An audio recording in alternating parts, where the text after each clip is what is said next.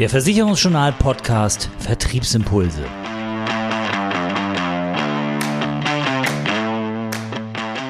Unser Thema im Podcast heute überzüchtete Versicherungen. Ist mehr Leistung wirklich immer besser für den Kunden?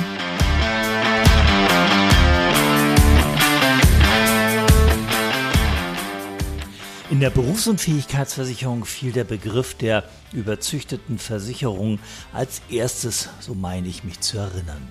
Beschrieben wurden damit die immer leistungsstärkeren, immer mit mehr Leistungsmerkmalen versehenen Produkte, die gleichzeitig immer günstiger zu werden schienen. Das galt zumindest für die aus Versicherersicht attraktiven Zielgruppen.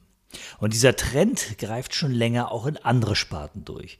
Haftpflicht, Hausrat, Wohngebäude, immer mehr Leistungsmerkmale, Bestleistungstarife, Vorsorgegarantien, Marktgarantien werden dort angeboten bei einem Beitragsniveau, was, zumindest aus Kundensicht, ausgesprochen attraktiv ist. Ja, kann das gut gehen? Wer zahlt eventuell die Zeche in diesem Spiel? Verzockt sich hier irgendjemand am Markt? Das alles wollen wir heute von Dr. Herbert Schneidemann wissen. Er ist Vorstandsvorsitzender der Deutschen Aktuarvereinigung und selbst Vorstand der Bayerischen. Hallo, Herr Dr. Schneidemann, ich freue mich, Sie heute hier im Podcast des Versicherungsjournals begrüßen zu dürfen. Grüße Sie, freut mich auch. Ja, steigen wir doch gleich mal ein mit der eben aufgeworfenen Frage, verzockt sich hier irgendjemand am Markt, die Versicherer zum Beispiel, weil sie sich ja in einen Wettbewerb schmeißen, der am Ende zum Boomerang werden kann, weil man zu hochklassige Produkte zu einem äh, zu niedrigen Preis anbietet.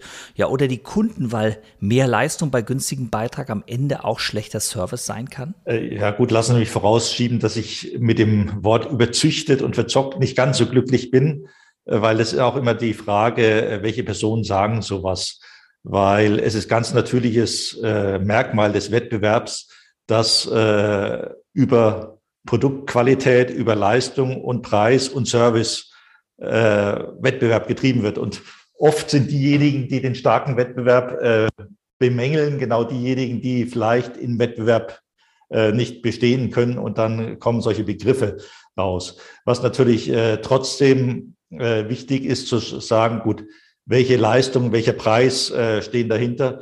Und ähm, da sieht man schon eine Entwicklung, die äh, zu einer äh, deutlichen Ausweitung der, des Leistungsspektren von Produkten geführt haben, die aber zum Großteil auch oft äh, wirklich ihren Sinn ergeben. Nehmen wir mal das Beispiel Elementardeckung. Da hat man vor vielen äh, Jahren noch gedacht, gut, das braucht man eigentlich nicht.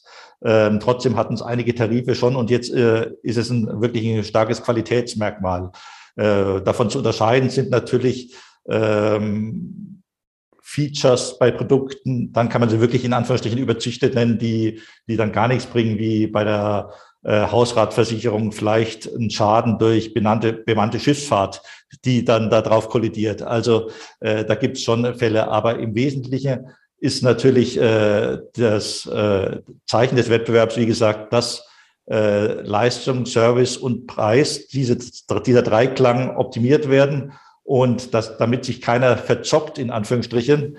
Interessant in dem Zusammenhang natürlich auch die Frage, was ist eigentlich mit diesen Tarifen, die extra für Vergleichsportale wie Check24 oder Verivox konzipiert werden, damit man bei häufigen Suchanfragen, bei häufigen Anfragen über die Rechner dann eben einen der vorderen Plätze belegen kann.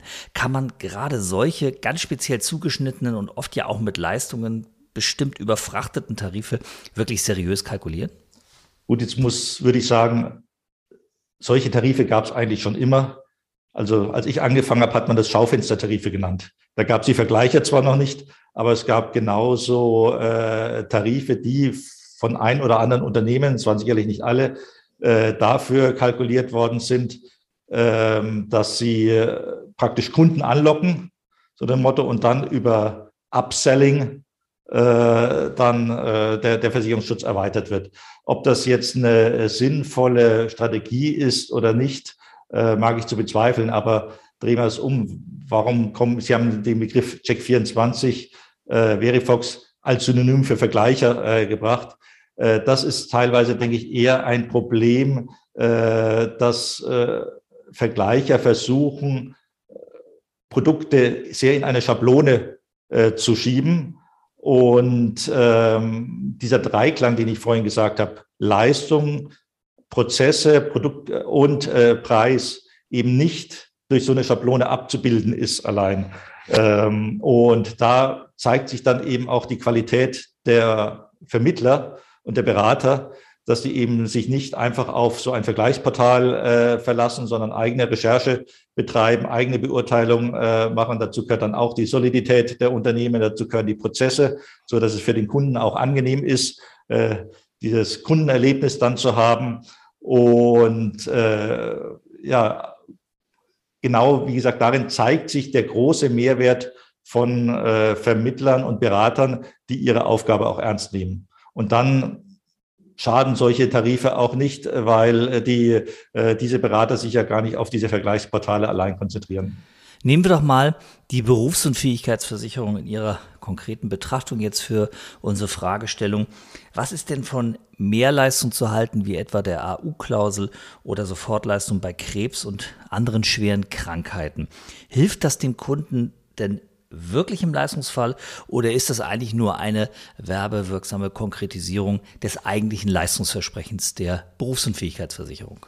Ja, wenn man sowas nimmt wie die AU-Klausel, finde ich es nicht nur werbewirksam und, sondern äh, eine, eine Krankschreibung ist was sehr Objektives und auch was, was für den äh, sehr schnell nachprüfbar ist und für den Kunden sehr transparent ist. Also wenn er jetzt weiß, diese AU-Klauseln sind ja in der Regel so, äh, sechs Monate krankgeschrieben, dann äh, hat man zumindest für eine gewisse Anerkennung, äh, jetzt noch nicht auf Dauer, aber für die Zeit äh, dann wenigstens dann äh, weiß der Kunde zumindest, ja, sechs, Jahr, sechs Monate krankgeschrieben ist ja schon wirklich lang. Und dann kommt wenigstens mal ohne große Bürokratie äh, eine Leistung. Also das kann und würde ich sagen, ist aus Kundensicht schon ein Mehrwert.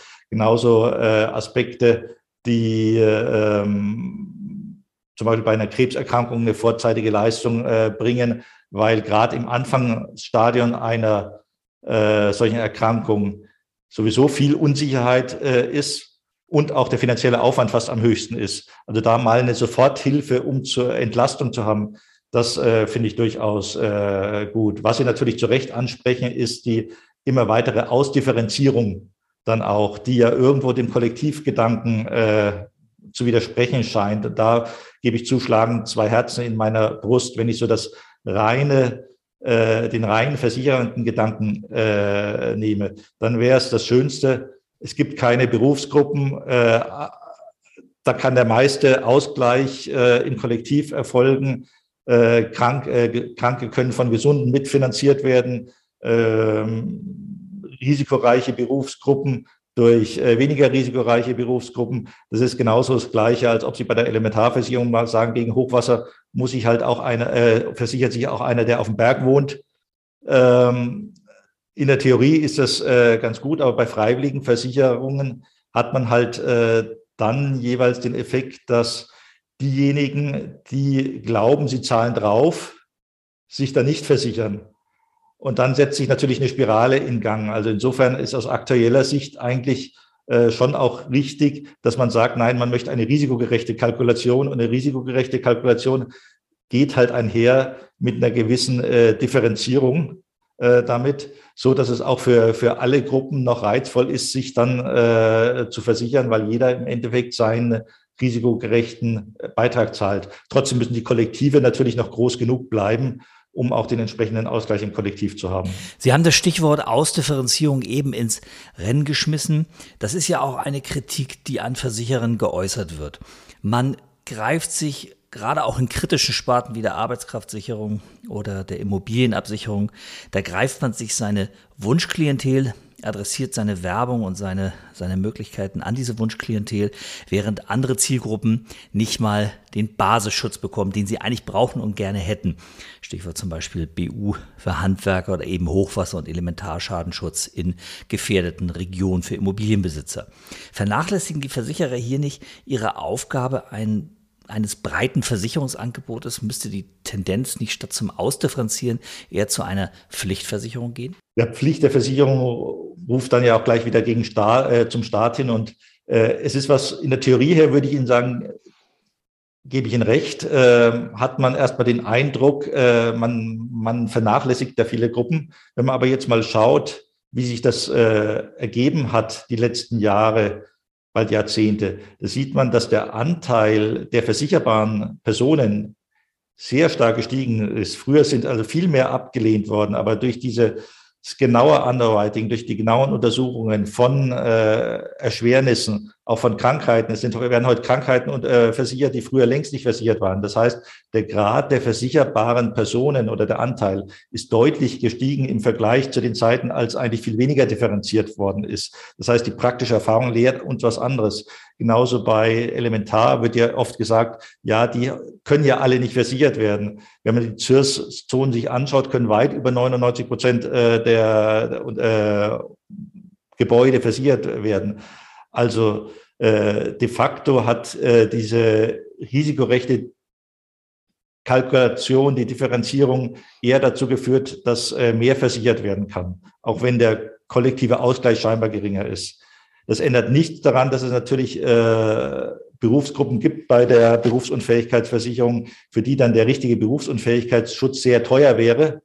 Aber auch da muss man sagen, hat es die letzten Jahre am äh, deutschen Markt natürlich deutliche Entwicklungen gegeben. Stichwort Grundfähigkeitsversicherung. Und äh, das ist manchmal ja auch ganz gut, dass man sich überlegt, okay, welchen Versicherungsschutz braucht man denn wirklich? Das ist ja ein ganz interessanter Ansatz. Welchen Versicherungsschutz brauche ich wirklich? Denn wir haben natürlich bei diesen ganzen überzüchteten, so nenne ich sie, überzüchteten Tarifen eine Kehrseite der Medaille. Der Kunde hat relativ schnell einen Leistungsanspruch und den nimmt er in aller Regel auch wahr, diesen Leistungsanspruch. Und dann müssen zum Beispiel Gartenmöbel ersetzt werden, weil die beim Sturm spazieren gegangen sind oder nach zwei Dachziegeln, die runtergekommen sind, wird dann gleich eine teure Reparatur fällig, die eben die Versicherung bezahlen soll. Was dann passiert, ist klar, der Kunde hat drei, vier, fünf solcher Schäden und spätestens dann fliegt er raus und ist auf der Suche nach einer neuen Versicherung. Und hier eben die Frage, welche Versicherung brauche ich wirklich? Wäre es nicht sinnvoller, den Kunden hier zum Beispiel zu schützen, eventuell mit einer höheren oder überhaupt mit einer Selbstbeteiligung? Also da rennen Sie bei mir offene Türen auf, ein. Äh, ich bin wirklich ein Fan von Selbstbeteiligung. Wir haben jetzt mal kurz weg von meiner Funktion als äh, DRV-Vorsitzender zu unserem eigenen Unternehmen. Wir haben zum Beispiel auch extra einen Tarif, eine All-Risk-Deckung mit einem Selbstbehalt von 2000 Euro, weil man sagt, was braucht eigentlich ein Kunde? Es hängt natürlich jeweils von der finanziellen Leistungsfähigkeit ab. Aber wenn ich jetzt dann anschaue, okay, Schäden, sagen wir mal, egal in welchem Bereich, das wäre mir jetzt mal egal, aber so für 1000 Euro im Jahr könnte ich durchaus noch zahlen. So, wenn dann Schaden von 10.000 Euro kommt, egal aus welchem Bereich, ob der jetzt Hausrat oder Wohngebäude oder äh, da möchte ich eigentlich, dass der, da muss der auf jeden Fall bezahlt werden. Und ähm, die äh, Thematik ist ja nicht nur, dass ein Kunde Probleme hat, wenn er zu viele auch kleine Schadenfälle hat, weil letztlich ist das dem Versicherer dann egal. Der geht bei einer Sanierungskonzept rein nach der Anzahl der, äh, der Schäden, sondern ähm, es ist ja auch viel teurer der Verwaltungsaufwand ist ja für einen äh, Kleinschaden fast genauso hoch für einen größeren Schaden. Das heißt, äh, ein Kunde spart überproportional äh, viel, wenn man solche Selbstbehalte äh, nimmt. Ähm, für mich ist das wirklich eine Win-Win-Situation. Die, der, der Anreiz für Versicherungsbetrug wird äh, geringer. Und damit möchte ich jetzt nicht die Kunden des Versicherungsbetrugs äh, äh beschuldigen, sondern ich möchte diese 99,9 Prozent Ehrlichen sagen, die haben was davon, wenn damit auch diese 0,1 Prozent äh, Unehrlichen äh, draußen bleiben. Die Verwaltungskosten sind niedriger für diese ganzen Kleinschäden. Dieses äh, Risiko äh, raussaniert äh, zu werden ist äh, geringer und man spart überproportional viel Geld. Das ist irgendwo, ist aber auch in der, vielleicht in der Öffentlichkeit so, dass äh, man äh, vermittelt, muss so von allem bis ins Letzte abgesichert äh, sein, anstatt dass sich jeder mal überlegt, welche Risiken kann ich eigentlich leisten, kann ich selber leisten und nehme dann äh, hier das Punkt, den Punkt Selbstbeteiligung natürlich mit dazu. Ist das Thema Selbstbeteiligung dann auch ein Thema, das eventuell in der Beratung gar nicht den entsprechenden Stellenwert hat, den es haben müsste? Machen die Berater sich vielleicht manchmal ja, ein bisschen zu leicht, indem sie sagen, komm, ich verkaufe es ohne Selbstbeteiligung, dann ist das im Schadensfall einfacher, als wenn ich dann mit dem Kunden diskutieren muss, warum er jetzt auf einmal 500 oder 1000 oder vielleicht sogar eben 2000 Euro selber zahlen muss. Müssen die Berater da so ein bisschen mehr auf dieses Thema Selbstbeteiligung, Bedeutung der Selbstbeteiligung eingehen und hinweisen? Ich würde jetzt keinem einseitig die Schuld geben. Es gibt vielleicht auch äh, zu wenig Versicherungstarife, die damit offensiv äh, werben. Also ist mir jetzt nicht so bewusst, dass äh, äh, Versicherungen die Selbstbeteiligung so richtig als was Positives darstellen. Es wird ja äh, oft äh, so verkauft, na ja, hier hast du deinen Vollkaskoschutz, aber wenn du noch ein bisschen Geld sparen willst, dann, äh, wenn du es ja absolut nicht leisten kannst, dann äh, kannst du hier auch eine Selbstbeteiligung nehmen. Aber das ist nicht die Schuld der Berater, sondern da sind die Versicherungsunternehmen, denke ich, äh, genauso mit an Bord. Im Gegenteil, äh, Beraterinnen und Berater beraten ja den Kunden vollumfänglich, also gute. Jetzt muss man da auch immer sagen, es gibt natürlich überall schwarze Schafe und bei schwarzen Schafen äh, wird es vielleicht so gemacht, wie Sie sagen. Aber wenn ein, ein, ein Berater, eine Beraterin den äh, Kunden vollumfänglich berät und die wirklich essentiellen Absicherungsbedarfe aufzeigt, dann wird in der Regel, wenn er überall den 100% Schutz ohne, Selbstbeteiligung hat, ein Geldbetrag rauskommen, den sich kaum einer leisten kann.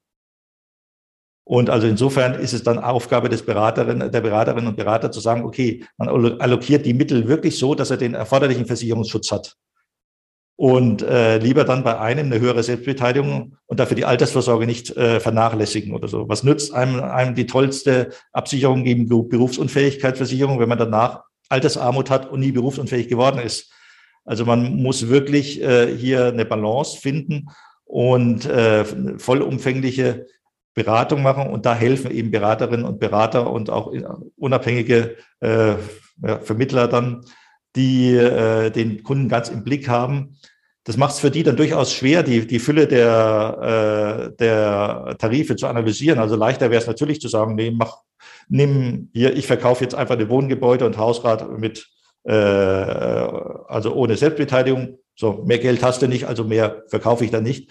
Aber äh, die tun, diese Beraterinnen und Berater würden sich bezüglich Maklerhaftung auch keine, keinen Gefallen tun, weil wenn dann irgendwo ein Schaden eintritt in einem Bereich, der gesagt hat, okay, das hätte zu einer vollständigen Beratung eigentlich dazugehört, war das dann zu kurz gesprungen. Aber wie gesagt, dann nochmal, meines Erachtens nach haben diesen Aspekt die meisten Beraterinnen und Berater im, im Auge. Ein Perspektivwechsel nochmal, nochmal hin zu den Beratern die freuen sich natürlich über immer bessere Produkte, die immer mehr Risiken abdecken.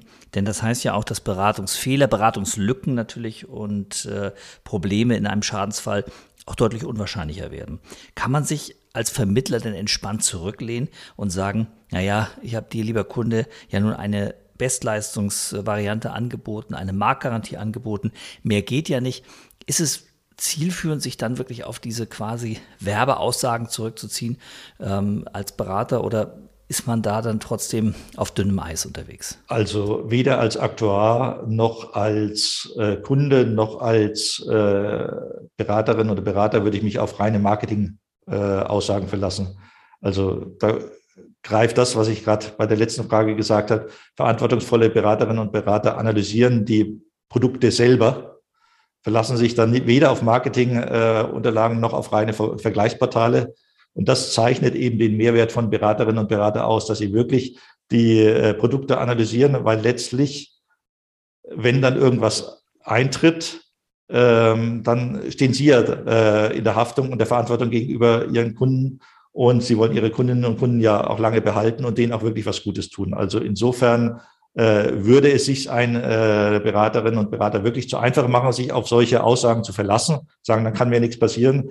Es kann sehr wohl was passieren und es entbindet äh, den äh, Berater nicht von der Analyse der Tarife, der Produkte und das machen sie eben und das ist genau der Mehrwert, äh, der ja auch oft unterschätzt wird, wenn man sagt, was ist denn so eine, ja, das ist doch das Geld nie wert, diese Beratung sondern das ist wirklich viel, viel Arbeit, diese ganzen Produkte dann entsprechend zu analysieren, damit man sich eben nicht auf solche reinen Aussagen verlassen muss. Das war heute unser Podcast zum Thema überzüchtete Versicherungen. Im Gespräch mit uns Dr. Herbert Schneidemann, Vorstandsvorsitzender der Deutschen Aktuarvereinigung. Herzlichen Dank für das Gespräch. Toll, dass Sie dabei waren. Sehr gerne, hat mich gefreut. Ja, das waren viele, viele interessante Aspekte zu der ja steigenden Produktqualität in vielen, vielen Bereichen. Das Gespräch zeigt aber auch, die Argumente zeigen aber auch, das Produkt kann noch so gut sein. Eine individuelle Beratung ist immer besser und auch immer wichtiger. Der Kunde kann nur dann wirklich individuell geschützt sein, wenn seine Risiken auch individuell bewertet werden.